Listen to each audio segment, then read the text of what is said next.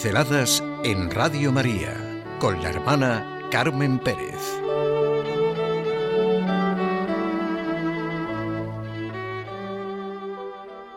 Dar de comer al hambriento.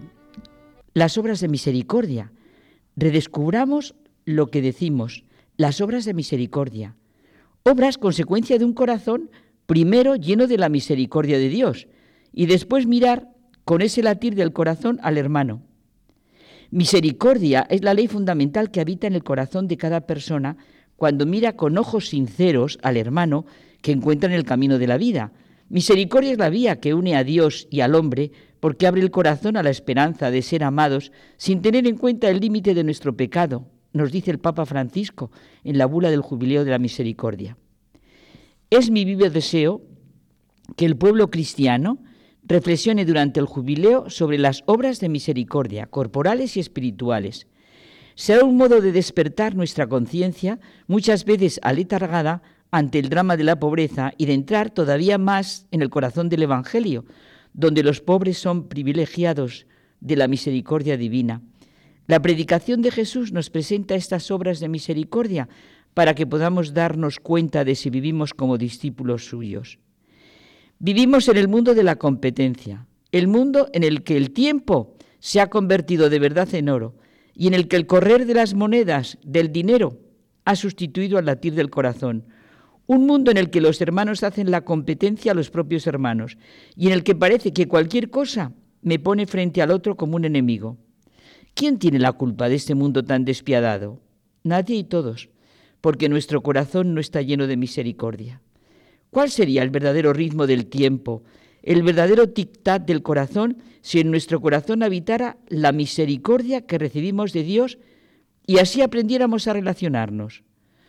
No dejar pasar un instante sin marcarlo con nuestro amor es algo fundamental en nuestra vida y podría convertirse en nuestro deseo más profundo, lo repito, no dejar pasar un instante sin marcarlo con nuestro amor.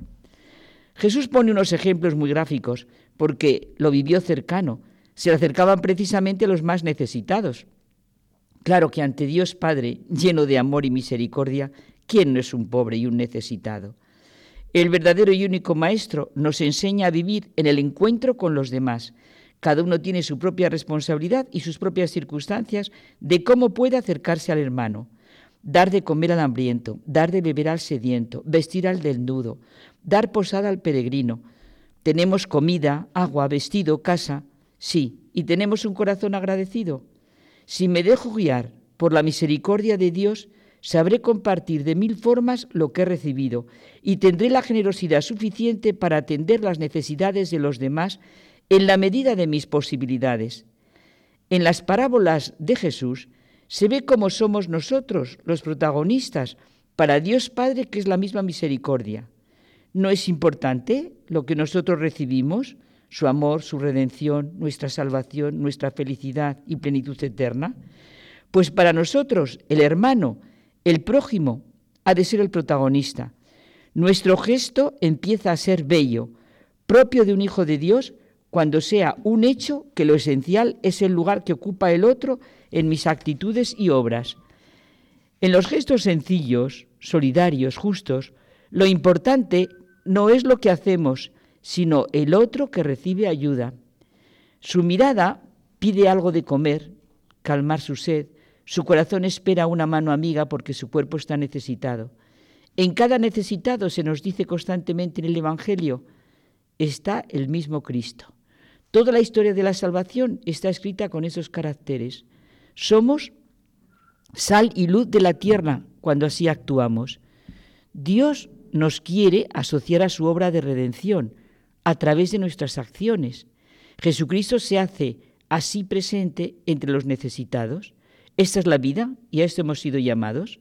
Sabemos que el Evangelio se reduce primero a sentirnos amados por Dios y así amarle con todo nuestro corazón y al prójimo en Dios. Esto supone la realidad más profunda del sentido de nuestra vida. No es un cumplimiento ni algo meramente ocasional. Si pensáramos más en esta maravilla que son las obras de misericordia, no dejaríamos pasar ni una sola ocasión para hacerlas.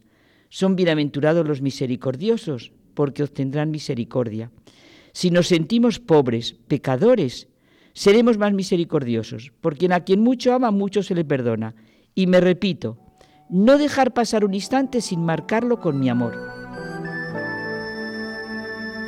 Pinceladas en Radio María con la hermana Carmen Pérez.